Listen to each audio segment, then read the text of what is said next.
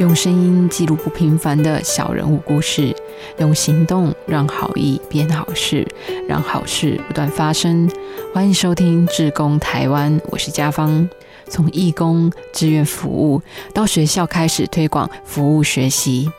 一连串观念的革新和改变，更为不同时代所接受。然而，学校其实并不是唯一的学习场域哦。推开学习的任意门，眼界开了，思考也会更加灵活。这一集的志工台湾，我们采访了维乐志工平台的共同创办人徐涛。在十年之前，日本发生三一一大地震，当时还就读高二的徐涛发起了募款活动，动员同学们。自己自制音乐 MV 以及义卖的纪念品，在短短的一个礼拜之内，成功募集了四百多万元捐给日本。后来，这一段善举被写进了日本国中生的教科书里面。在大学的时候，徐涛他更创办了维乐志工的公益媒合平台，提供 NGO、NPO 组织寻找志工人力的管道，也让民众能够轻松的报名当志工。或者是捐物资，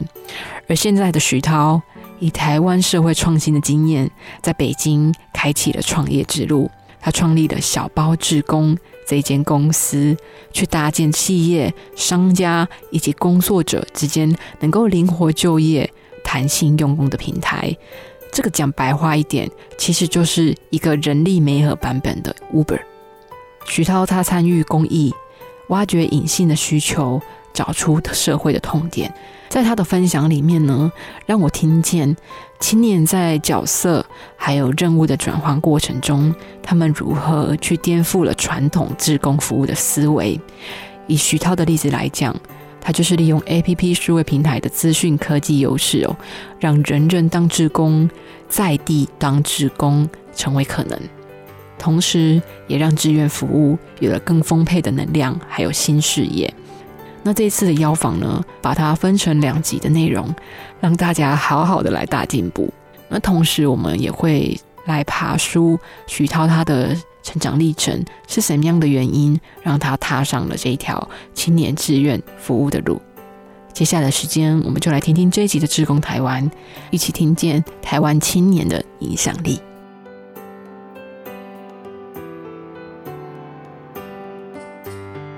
当你做好事的时候啊，真的是为他人好，还是只是为自己好呢？不投入，我们不会知道。今天我们访问到青年创业家，同时也是青年志工徐涛，邀请他回顾学习历程，他是怎么样在社会实践这堂人生必修课，找到他自己的路。Hello，徐涛。好，大家好，我是维乐志工平台的共同创办人，我叫徐涛。那我们先来聊聊哦。其实许涛，你开始认识志工跟社会参与，其实是跟大众是蛮雷同的。这个到底是什么？然后到后来，你开始去串联很多的平台。那可以先和我们分享一下，就是志工在你的心里最最最一开始是什么吗？你的印象是什么？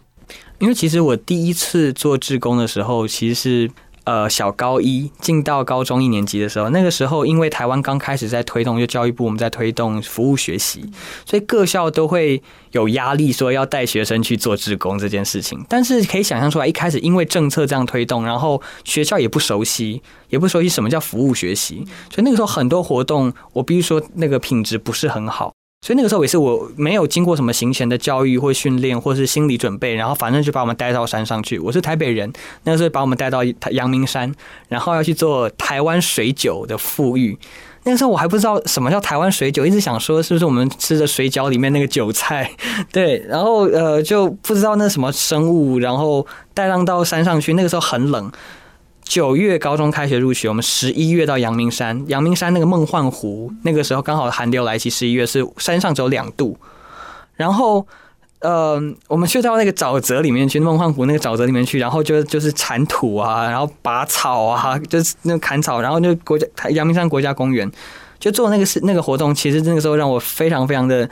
呃，心里有重大的震撼，我不敢说创伤，很大的震撼，因为那时候只是十六岁的高一高一的学生，然后呃，在台北，我必须说，就是生活生活环境一般来讲，就是家里把你养的好好的，你知道，就是照照顾的很好，养尊处优的，所以突然到这个环境，然后去去砍茶草啊，然后还怕避免陷入到那个什么沼泽里面去，呃，那个压力是心里的那个震撼很大。然后从那时候一开始，我是很痛恨职工活动，我就觉得好讨厌这个学校，怎么叫我们叫我们来做这种活动，把我们当廉价劳工？然后又觉得很讨厌爸妈，怎么把我送到这个学校来？然后后来更讨厌政府，这什么烂政策？为什么一定要让学生来做这样这种活动？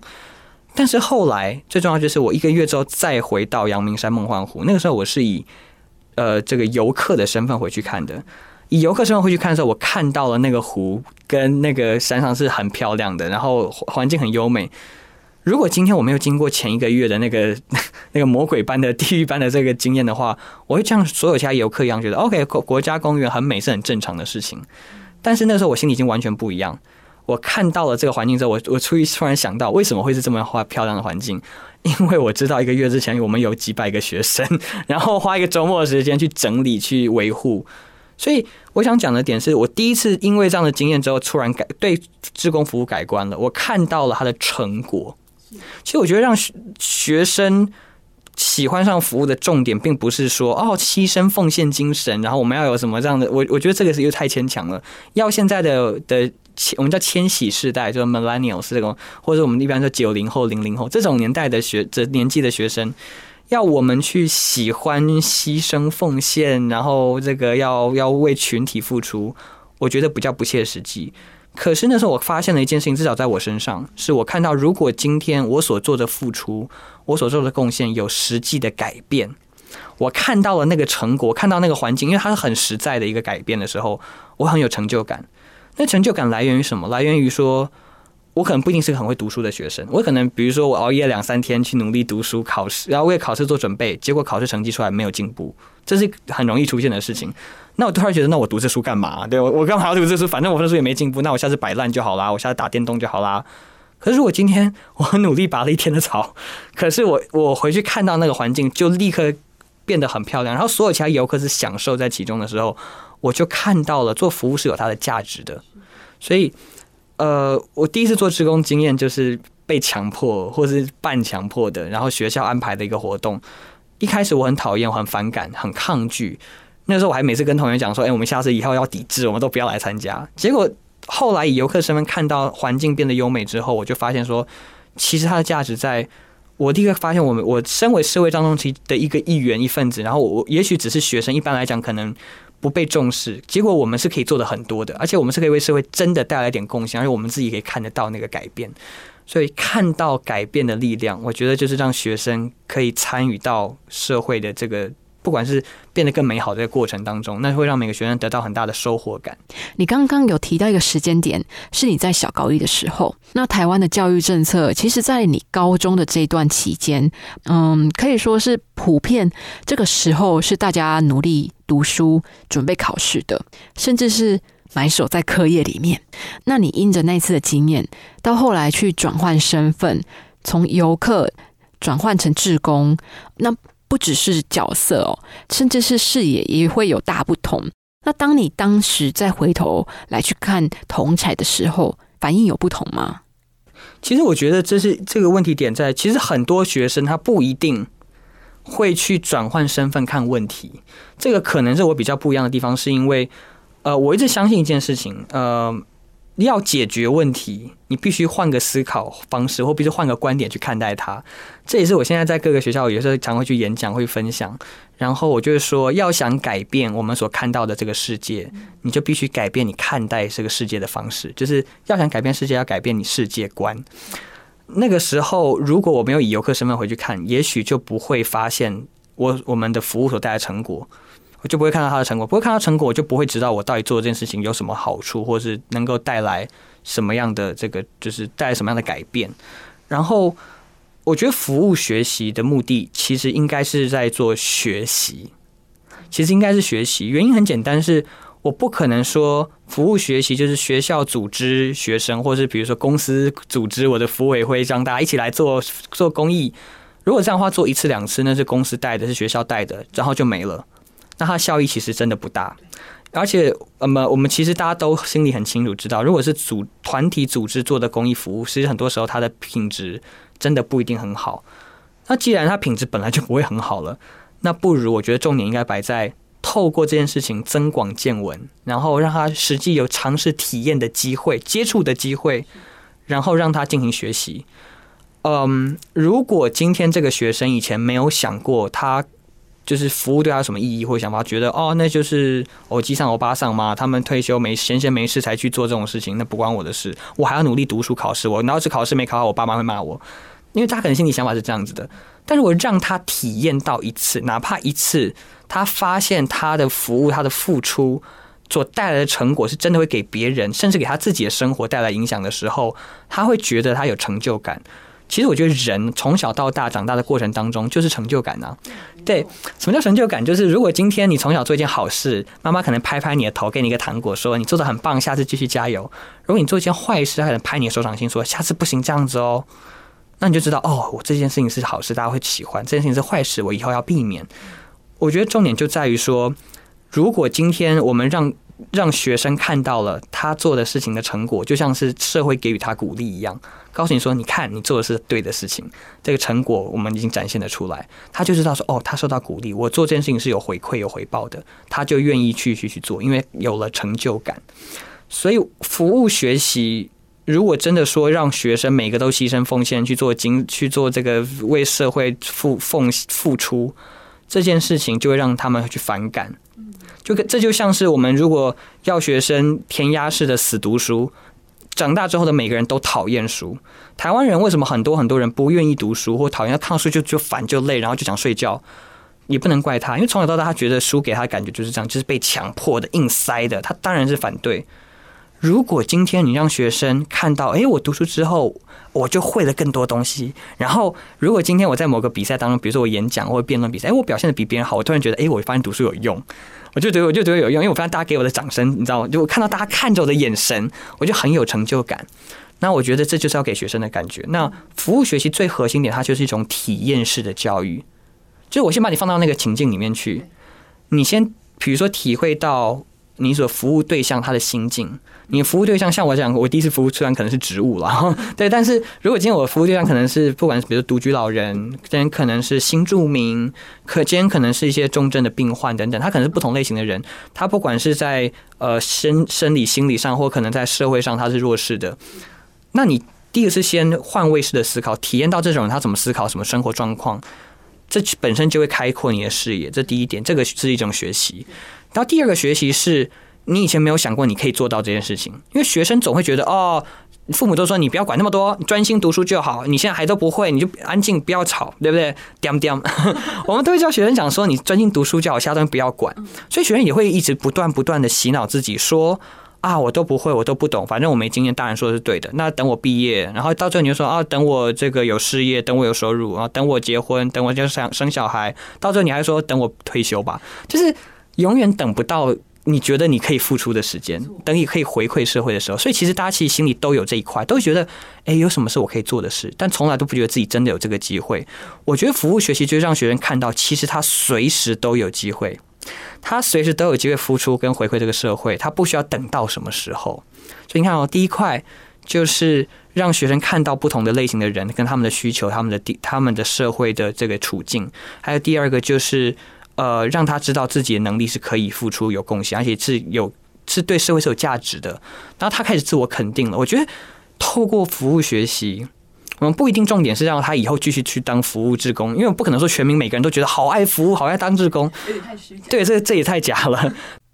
但是我觉得，如果每个人透过服务学习的过程当中看到了以上这样的价值，他觉得哎，我自己是有用的人，他开始自我肯定。我觉得这很重要，因为台湾的教育是从小是从小是有点像是给你挫折，然后羞辱你，让你觉得你没有这个能力，你要你错了，要改进，你不会这个，要这个是东西。然后老师说你不要巧太多，这个重点画起来会考，就总觉得你是照着指示走，直到最后你发现你是可以主动关怀别人。然后在某些场合当中，也许你是，也许你是比较幸运的那一群，你是一个比能够给人带来力量、带来改变的人，而不是只是纯粹接收指令我照做的人。当那个主主导者，然后当那个给予者的感受是很不一样的，当给予者跟被接受者的感受很不一样。在台湾现在，如果我今天没有投入公益事业的话，在台湾一般的年轻人。你知道已经很难作为任何情况下是当主导者了，因为你知道我们现在年轻人也买不起房，我们可能要谈结婚都很难，我都不敢，对不对？因为不是因为大家不想恋爱，没有，不是因为你根本养不起自己，然后你可能到二十岁、三十、四十岁才有机会，可能才去思考什么成家立业这种这这种事情，这个年龄一直一直不断往后推，所以我们在人生很大部分的时间点都不是主导者，我都没办法做决定，我都是。在任何场合里面，我都是依靠别人的，都是那个无助的人。什么时候去体验看看？也许我可以去给予别人的时候，我觉得会给予大家很大的信心。那给予大家信心跟勇气，我觉得现在台湾学生跟年轻人最需要的就是这个。是，我也这样觉得。那徐涛，你刚刚有讲到一个重点要解决问题，我们必须要换个思考方式或者是观点去看待它。我想，因为我们无法去重复上一代的成功路径，也是因为这一代的价值观是很不同的。那在这几年呢，我们可以看到年轻人是很有想法的，青少年的生命也还在成长。那我们就可以抛出一个议题哦，就是说社会能不能够来回应这一代的需求呢？因为我们一直在推动青少年参与，要青少年们去关心公共议题、公共政策。因为我们希望能够从这里开始去培养青少年的信心，有了信心，他们的人生才会开阔，视野才会打开来。那我想也因着这些的经验，让你有得到掌声，得到一些信心，因为你觉得你被肯定了嘛，所以你也让你从被带领到后来转而当做带领的人吗？没错，你就是因为我觉得啦，我，我讲比较直接一点，我可我可能是一个当时很很。天真的学生，我我那个时候一开始就觉得说，哎，我做这件事情大家喜欢，长辈们都说我做得好，他会给我鼓掌，会给我拍手，说加油。那我就觉得，哎，我做的是一件对的事情，很天真。但是因为这样和非常简单的动力，结果就一路撑下来了。中间遇到很多的挫折，然后遇到很多事情是可能甚至身边同学说你白痴哦，做这种事情干嘛？又又又没人会，就是你这又不会加分，对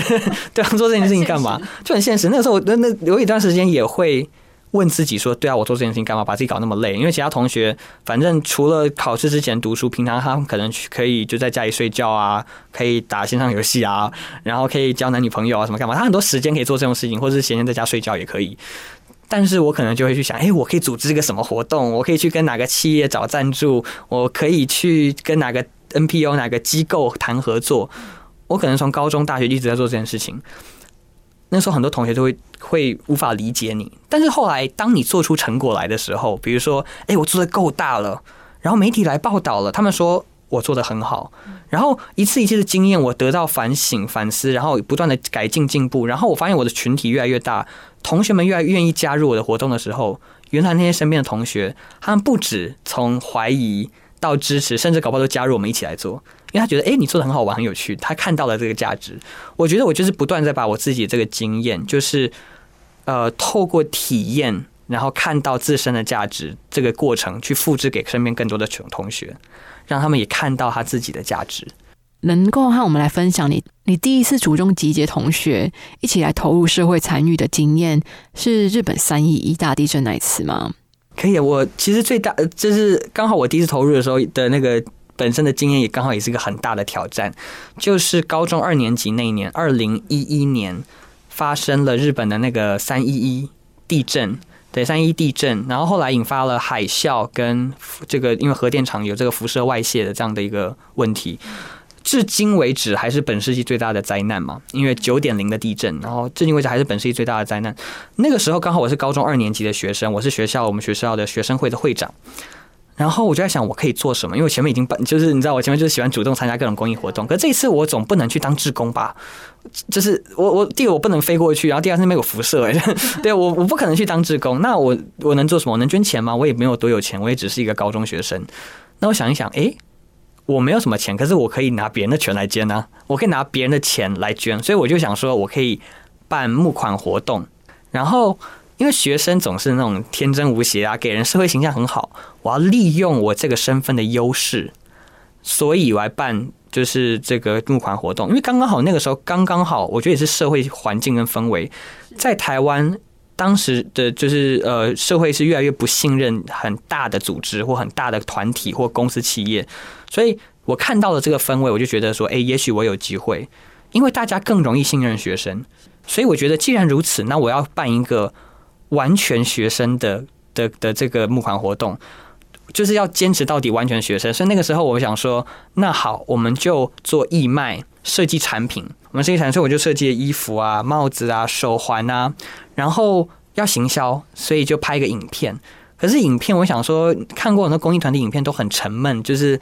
很黑暗、很沉重，心理压力也很大。我觉得我想弄欢乐一点，所以我们我就找同学说，我们也来弄个音乐吧。所以我们就自己写歌。就是写谱呃谱曲填词，然后去录制去演唱，然后中间也去伴奏一然后做做出一首歌，然后把它剪到我们的影片当中，我们自己弄个影片，然后来宣传我们这个公益活动，叫“无限爱勇气希望”。因为刚好它日文就是是一样的的音，所以我觉得这是可以做出这样的一个活动。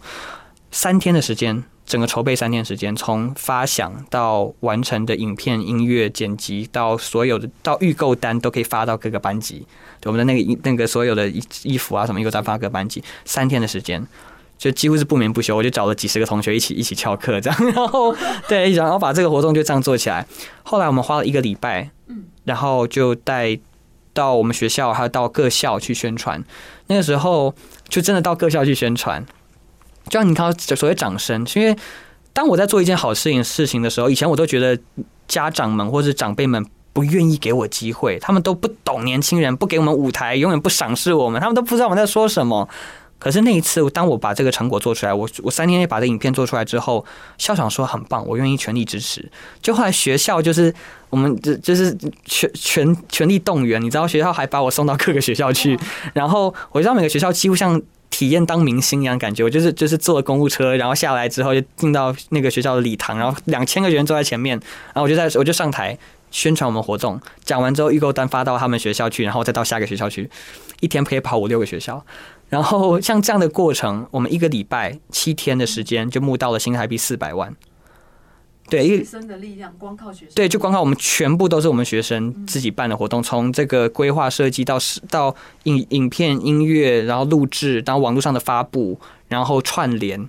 全部都是我们学生自己在做，然后跟厂商讨论所有东西，然后洽谈到最后发货。但是这样的一个活动，我们竟然花了一个礼拜时间募到新台币四百多万。然后，呃，这件事情当然以学生来说，就是自发的活动来说，这已经仍然是台湾目前为止金额最大的一次学生完全自发的公益活动。呃，但是当下是完全没想过的，在办活动当下，我没有想过会有这个结果。我只觉得，如果今天我要做，我就要把它做好。而且，当今天这个环境，我有这个机会、有这个角色的时候，为什么不好好利用呢？如果今天我不运用这个机会跟这个优势的时候，那我就没有资格跟别人说，大人们都不懂我，不给我机会。因为机会是自己争取来的，然后这件活动让我印象很深刻。让我印象很深刻的是，日本的媒体报的很大，就是日本的媒体报很大，什么中日新闻啊、朝日啊、富士，他们都有报我们这新闻。然后那个时候我就觉得，哦，我自己好棒，我那个时候很有成就感，我觉得啊，我做一件很棒的事情。但是呢，后来才发现，思考是有层次的，思考是有层次。是一开始我觉得，哦，好像我好棒棒，我做很厉害的事情，然后很开心，大家都喜欢我，都感谢我。一年多之后，一年多之后，因为那一年台湾是捐款最多的、最多的国家跟地区，所以日本他们有个非官方的感谢团，因为我们的邦交关系嘛，不太对，所以有个非邦交 呃非官方的感谢团来台湾。但是实际上，那个那个感谢团里面都是他们的官员，对，都是他们的官员。然后，嗯，那感谢团当中，他们就现场，我就。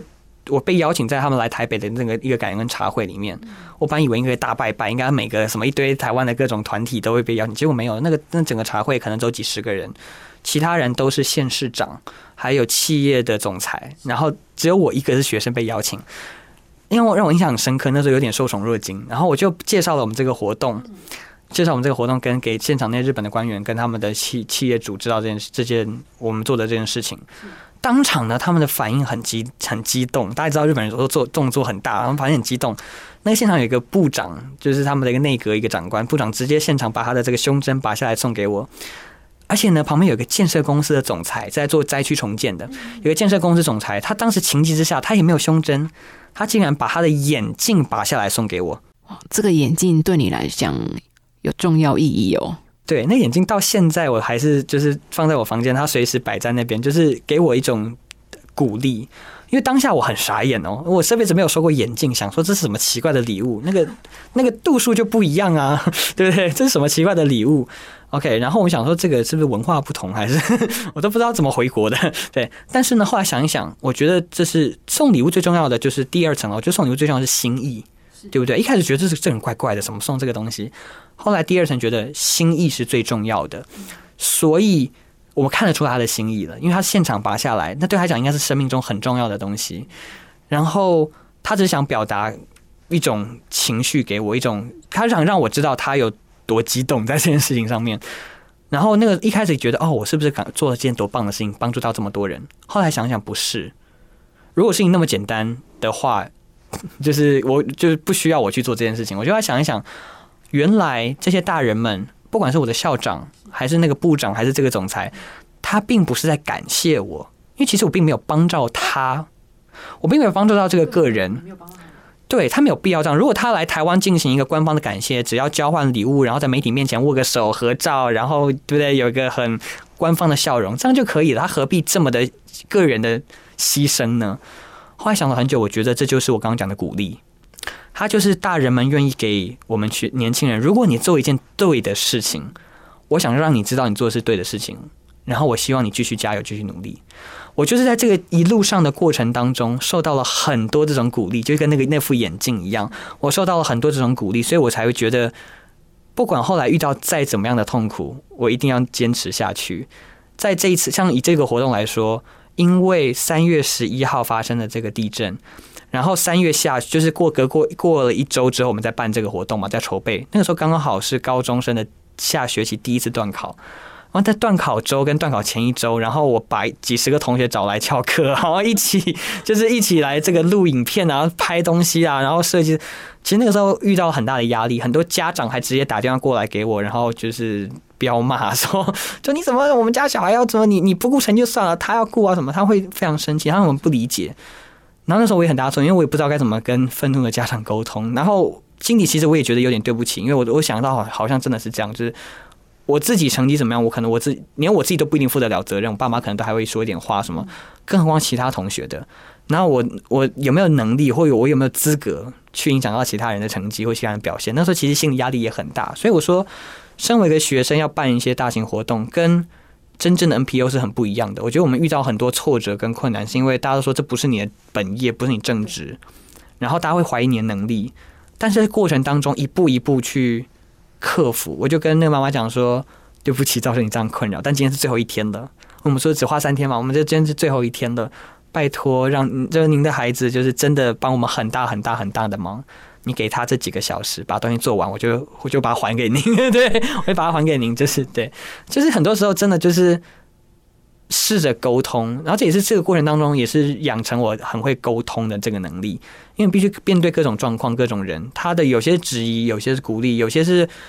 有些是就是你加油 的这种状况之下，但你如何去跟跟着他们沟通，跟面对问题，然后达到我们的目的？这是一件最重要的事情，因为所有所有改变社会现状的事都很困难，对。然后像这次第一次的这样的经验跟活动，就是高二办的这个三一日本地震的这个海啸的这个呃无限爱勇气希望。然后其实我们的影片还在网络上，所以如果各位听众就是 如果有兴趣的话，可以上网搜寻无限爱勇气希望，那个影片都还在。我们当时做出来的这个影片。其实徐潇，你点醒了我们一个很重要的一点哦，就是当别人没有给你机会的时候，你就自己给。这个其实也是我在一位讲师身上学来的。他是一位职场训练大师，那他也写作，他有一本上教书哦，书名叫做《人生准备四十趴就冲了》，否则等你准备到百分之百，机会已经消失的无影无踪，或者是被别人当机立断。捷足先登，所以这也其实就是告诉我们，机会真的是要自己给自己的。很多时候。东西不会是现成的。我以前都是参加活动嘛，对不对？参加活动，那就是到学务处填一张报名表，然后教官就会带着你到现场去，什么事情帮你弄好，就跟旅游团一样，真的就跟旅行团一样。你知道教官就把我们带，还整队，还要点名，然后来，我们现在记得签到哦、签退哦。哈，我们今天大家记得要带什么东西，什么他都会，你知道，就像带小朋友一样，他就是一个。旅游团做的很好，帮我啊照顾很好，但后来发现这种机会不是每个次都有。像那种像那次地震的事情，就是学校也没想过要做这种事情，我们可能也没有想过可以让学生做什么角色。但是如果今天是我自己想到，我是不是应该去做？我从这个经验之后开始转变，从呃参与活动到主办活动，然后接下来在高中阶段中间办了各种各样的活动，比如说就带着同学去进摊，然后比如说我们可能后来还办了公益洗车，对，然后各这样，因为这种都是学生比较适合做的事情，然后就好玩，然后大家也会觉得投入在里面，然后活动就越办越大。到了大学。到大学一年级的时候，那个时候我就跟各校的朋友串联，成立了一个跨校性的学生服务性的这个联盟，叫校勇青年联盟。对，那当时这个想法是因为我后来发现，学生在办活动都是一时的热血，然后就没了，过了就过了。过了就过了，就是就大家哦，好开心，好感动，我交到一辈子的朋友，然后就是往脸书上贴一个文，然后 tag 所有人，然后觉得啊，好开心哦。然后过隔了一年之后，搞不好你就想，哎，那些人是谁啊？都不 不认识了。就是他都是一时的热血，学生上很多时候三分钟热度。但我觉得做服务不能三分钟热度，你要投入在什么领域，你就是要长期付出，你才能真的了解这群人，你才能真正知道他们的需求，然后真的站在他们角度去思考问题。然后一个服务它只有延续性的，你才能够去追踪成果，你才能够持续的有产生合伙合作关系。对，所以那个时候我想说，要怎么解决这个问题？我不可能还是要求同学们每年每年去办一个不同的活动或一样的活动。我的解决方法就是，那我就成立组织，我干脆把它变成一个团体化、组织化、制度化的在运作。所以大一的时候就串联成立了校勇青年联盟。那个时候最早那个时候，我们从呃东吴、交大，然后中国科大、什么民传，我们从就是嗯新竹以北，我们这些大学先开始串联，然后我们再推的，一开始推的是环保。一开始推环保，那推环保这件事情的时候，其实就遇到了很多的挫折，因为这是一件很违反人性的事情。我所谓违反人性是，如果今天我们不知道，就是这个，比如说全球暖化什么，它有什么后果，然后也没有人在看的时候，没有人知道，也没有人在看的时候，你搞完你就不会去做垃圾分类，对不对？因为这它是一件违反人性，它不是你会主动想去做的事情，它不会觉得做的好开心、好快乐，不会。所以这种事情，尤其在年轻人当中，怎么去推？是一件很大的困难，但是正因为是困难，所以我觉得我们才应该去推动、去努力。这过程当中，我们才一步一步锻炼出如何用创意、用科技，或者用新的思维模式去带动办理公益活动这件事情。所以那个时候呢，我们就办了一系列很有话题性的这个环保的游行，比如说，与其说我们上街去宣宣导，然后发传单。然后拿大声公讲话，可能不会有人理我们，因为这种这种这种游行太多了。所以那个时候我们想说，哎，我们做点特别的，所以我们就首先第一次办游行的时候，我们就办了一个走秀。就如何用再生的材料做出什么婚纱啦什么，然后就就因为你找了服装设计系的什么，然后做出这样的有趣的一个活动，结果呢媒体记者就来报，哎，好有趣，因为怎么会学生设计出用环保的这种的材质，然后再生的的资的这个资源做出婚纱，然后做出什么的那个衣这个这个西装啊什么，就类似这种感觉，但我们就做出这样的的成果来，那次游行就变得像几乎像走秀一样，而不像是传统，你会觉得好像做环保志工要要。披一个背心，然后拿着大声公喊呼呼喊，他方法就很不一样。我们做的很时尚，但是他他背后的理念是一样的。然后大家看到，哎，其实环保东西可以很好看，他也许下次就会考虑了。所以，但这我们第一次游行就这样去做。第二次呢，我们去台北那个一那个星光三月的那个广场，然后跟地下街好几家那个就是百货公司地下街，我们去做一个这个带着碗工买汉堡。的一个活动，对，因为那时候我们想到说，大家用这个呃这个不环保餐具，就是那种免洗的一次性的餐具，最大部分实际上是素食店，而且这也是年轻人最爱去的，就是麦当劳、肯德基这种，就类似是这样的素食店。但素食店，因为我举例子，他们当你今天真的带着你的你的这个餐具过去，请他用你的餐具，比如你带了铁碗啊等等的时候，他还不知道怎么做，因为因为他们都是 SOP。SOP 训练，然后那些那些过去打工的，他们也是学生，就去打工的那些店员，他他就只是按照纸包包好这个汉堡给你，然后什么薯条就这样装，什么这样，他他就是用这个方法去做，他没有想过该怎么去配合你这个环保餐具，因为没有人这么做。但是我们想说，就是因为会遇到这个状况，所以我们故意要做出这个冲突性。所以呢，这个冲突性说就是我们在媒体传播上面，它会给人印象深刻的这种冲突性。所以我们就找一堆学生，然后带着环保餐具去素食店排队买东西，然后就做一个类似快闪一样。然后因为因为周末的那个台北那种。百货公司地下街人满的，围患人很多，然后排的满满的。但我就我们就一大批学生，然后穿着各种学校的制服，然后找高中生，然后就做这就办这样的一个活动，就引起大家侧目，然后去讨论。那时候也媒体也爆出来报道说，哎。学生发起这样一个活动，让我们重新反思为什么素食店 一定都要用这种一次性的餐具。然后，呃，所以我们就一次又一次办的活动，然后这些活动都是让同学们觉得有趣好玩。你看，有的吃，有的穿，对不对？然后就是学生觉得好玩有趣，是真的觉得好玩。他不是只是觉得哦我的付出，而是我真的觉得好玩的过程当中，但是却又传递出了对的理念。这些一次又一次的活动，都是要让人觉得好玩，不只是 focus 在呃我的付出，而是我觉得好玩的过程中，又能够传出对的理念。我就一次一次这样包装，我们校盟就是成长的越来越大。那个时候在想，我们要做一个标志性的活动，我要让所有人都知道我们这个团体是做什么的，让别人知道哦，校勇青年联盟你们在做什么的那件事情。所以我们就想说，年底二零一二年的年底跨年晚会。跨年晚会是所有年轻人最爱去的的一个，一张一年的一个活动之一。那是大家揪男女朋友啊，或或是朋友一团人一起去看烟火、听演唱会。为什么一定要去呢？因为免费的演唱会，对。然后所以大家一定一定都要去参加。但是那每一年的那一天都很脏乱，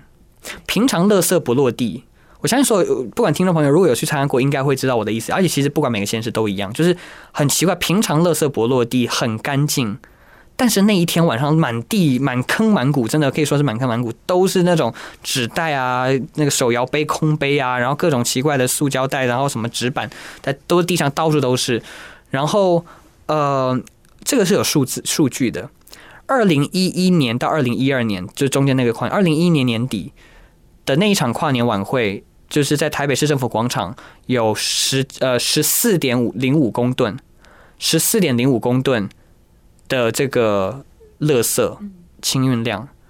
这个量肯定不觉得不觉得这这是一个多大的量，但是各位你都要知道哦，台湾人最爱丢的垃圾叫手摇杯的空杯，因为大家喝完就把它丢在地上。手摇杯空杯一个空杯只有八公克重，只有八公克重。然后这个时候你再想象一下，十七点五公吨 那个量，就知道我如果我说它是满坑满谷，像堆的像山一样，那个绝对不夸张，绝对不是夸张。那既然这么脏乱，那个时候我就我就想到说。人们社会上都觉得年轻人是造成这个问题的元凶啊！就是你们想去狂欢才会弄得这么乱的时候，当大家看不起年轻人，像那个时候我们就我就在团队内部我就说，你看到大家都看不起我们，大家都说，你看台湾年轻人的社会形象就是制造社会麻烦，不负社会责任，而且只会上社会新闻。如果社会形如果形象这么糟的时候，我们是不是应该运用利用这个形象？我们要制造出一个反例，对我要制造一个反差，让大家知道说，哇，原来这群人这么不一样，原来这群年轻人现在这么好。所以，想象一个概念，我就想说，我今天要在上街头，在跨年晚会的时候捡垃圾做环保。可是重点不是我捡垃圾，因为我我清洁队就在做这件事情啊。我的重点是让大家开始反思。所以记得，我找年轻人去捡垃圾，不是捡垃圾，而是减少的减。捡垃圾，因为要让社会大众开始反思。为什么社会大众开始反思呢？是因为如果你看到一位这个这个阿贝阿桑去做这个环保工作的时候，你会想都没有去想，他可能可能没有经过你的大脑，你觉得哦理所当然，你还会远远的试着投篮，可能投到那个袋子里面去，因为你就觉得就反正就是这样，他的工作嘛。但是如果你看到一个染着挑染十几种颜色，然后穿着全身潮牌的那种大学生，然后，如果拿着垃圾袋，然后喊着“请把垃圾交给我”的时候，你心里会得到一种震撼。哇，这个人在干嘛？他怎么回事？他为什么会想这么做？然后，如果你看到几十个、几百个大学生都这么做的时候，你会觉得，哎，哇，这群年轻人开始改变了呢。当大家都有这个心态的时候，会开始自我反省。你会看到其他人，不论是其他跟我们同龄的大学生，或也许是可能甚甚至是年长者，他搞不好是中年的、壮年的这些的这个长辈们、家长们，他还会觉得，喂。这群年轻人开始不一样了，我是不是也要开始收敛一点？我不能随便乱丢。对，所以呢，我们就是透过让学生证明我们这个世代可以不一样这件事情，然后来透来造达成大家大众开始反省反思这些这个结果，所以最终最终达成减少垃圾这个量的目的。这是我们的设计，哎，这有什么好处？是我也比较好招志工，因为那个时候我就跟同学说，哎，我们跨年晚会大家去捡垃圾好不好？所有人都把我当疯子，没有人愿意，连我的所有伙伙伴、我的干部都不想要来参加，就说他想去陪男女朋友，谁要陪你去捡垃圾？大家都去跨年，对啊，大家去看，谁要去陪你捡垃圾？这是他觉得这个，哎，一开始他们觉得很羞耻的事情，就觉得天哪，我还要穿着那种背心，戴着斗笠，他会觉得这样类似这种感觉，你还要拿着那个夹子。当其他人都都是跟着朋友，然后你知道，就是狂欢的时候，你这样做，他他也不想被他认出来，你知道，就觉得这样好丢脸，然后这样觉得好奇怪，很不合群。我说，你看哦，我们不是在捡垃圾的，我们是在证明年轻人可以不一样的。哎，我换一个话语而已，或者换个我包装的方法，结果我们那个时候招募到两千人，整整两千人都是你青，都是这个社会青年、大专青年，甚至还有一些国高中生。整整两千多人，然后来自己十个学校，就在那一天晚上，我们进行报道。整个晚上，我们就在台北的那个东区那种街头去宣传，然后去推广我们这群大学生来捡垃圾。透过这件事情，那一年那一年的清运总量从十七点五公吨变十四点零九公吨，所以它确实有减少。确实，记得这个是总量，那代表什么？代表大家会愿意。收敛一点，好，我带回家，或好，我找个垃圾桶丢，那种感觉是他会收敛，不会随意再乱乱扔乱丢了。它总量有减少。如果今天我只是负责捡的话，捡垃圾的话，它总量是不会减少的，我只是把它捡起来了而已了。对，然后这件事情，这件事情后来政府单位就看到了，也把我们这个作为一些榜样或是一些范例的模板这样。然后从此之后，我们在各校就有机会宣进入宣传演讲，然后有建立组织，就在各级学校。就我们校盟就建立团体，就因为一炮就打红了这样的一个 我们这样的一个理念。嗯，是，其实你就是一换一个方法去带动年轻人主动关怀，并不是说哦政策要我们怎么做，我们就这样去做，或者是师长然后家长希望我们怎么做，我们就照这样子的路一直往前，这样子是比较被动的。那相反的，我们应该是要用我们的方法。让属于我们的社会带来改变，因为未来的社会是属于年轻人们的。那我们希望让它变成什么样子呢？其实从这个观点去思考啊，我觉得大家就会开始去反思了耶。记得，因为我一直相信一件事情：现在的年轻人是不受威胁的。如果我跟他讲，哦，我们只有一个地球，哦，海平面上升，然后全球暖化、物种灭绝、臭氧层破洞。然后他只会说：“那关我屁事，对，这关我什么事？我这是所以呢，这样对。但是如果现在跟他讲说，哎，大家都看不起你，你要不要跟我一起来证明一下我们不一样？你想不想要就是证明给你爸妈看？哎，他会觉得说，好啊，有什么机会让我来做做看？他更在乎自己，但是为什么这不能成为另外一种动力？就刚刚提到，对我来说，我可能只是为了大家，也许只是为了大家给我的掌声，大家说我做的很棒，我可能为了是这个成就感。”可是却因为这样的这个这样的一个可能看似很微不足道的成就感，一直把我支支撑到了现在。因为我希望能够做一些社会大众认为是好的的事情，所以我就支撑到了现在。那其他的同学们何尝不能够用一些我证明我可以是一个好的青年？为什么这不能是一个动力呢？所以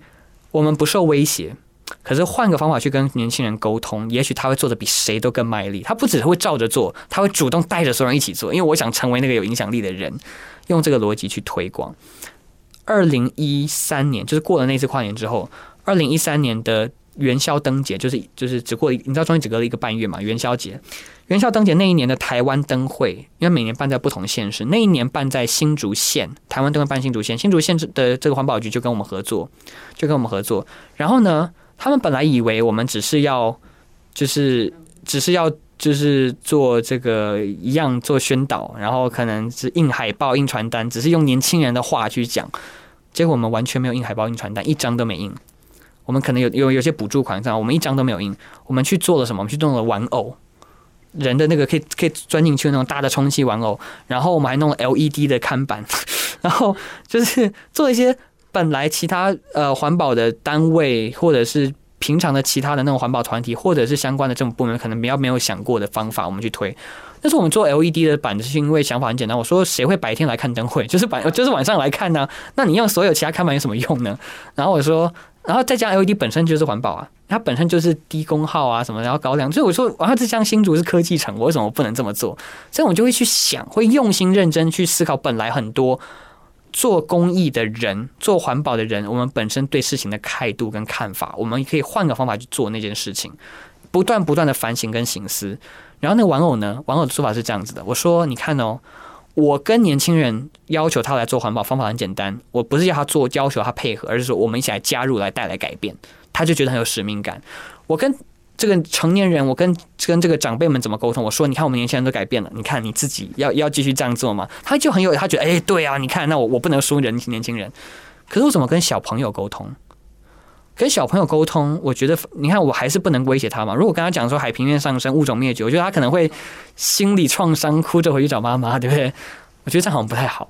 但是如果今天是一只北极熊的娃娃，然后做的很可爱，然后跟他拥抱，然后呢，那个那个小那个小朋友跑过来跟他合照，然后跟他拥抱，然后这个时候北极熊那个就说：“你要好好保护我哦。”然后他说：“好哦。”他以后就知道，谁要是敢欺负北极熊，我跟他对着干。就是光这样的一个讯息就够了耶。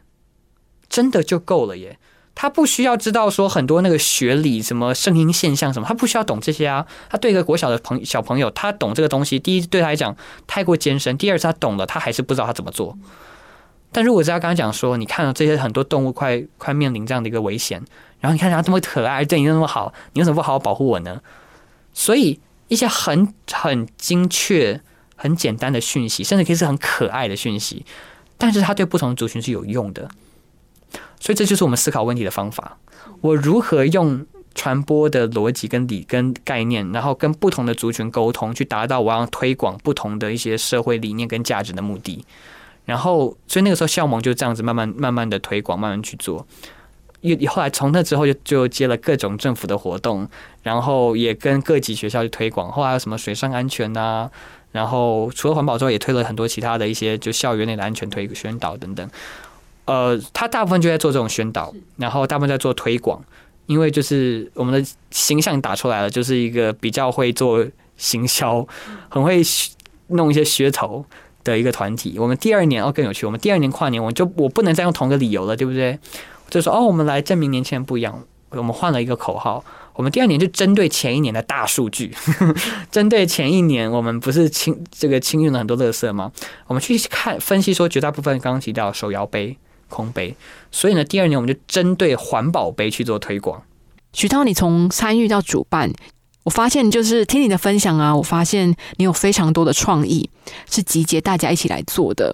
但我们往回回溯这一切哦，其实是学校带你去阳明山的冲击。所以我觉得啊，其实，在接下来的这个时代，因为每一个人的个体价值其实都在大量的增加。我们，所以我们在学习团结跟合作的同时，其实我们也都要发现自己的价值和团体的价值，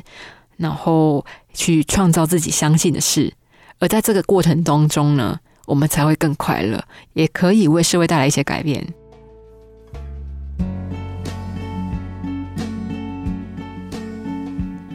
撇除成绩和学历，台湾的学生还拥有什么呢？这真的是很值得我们醒思的问题，